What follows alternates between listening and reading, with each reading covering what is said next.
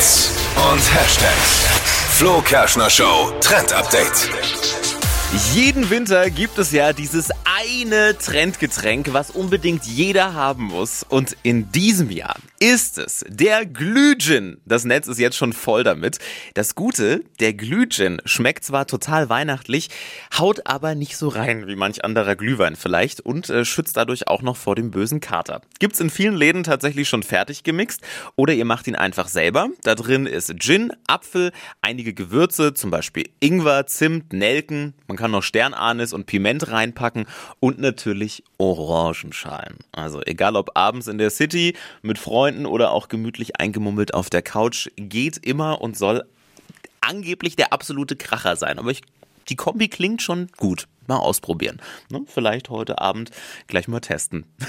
Verpennt keinen Trend mehr mit unserem Flo Kerschner Show Trend Update.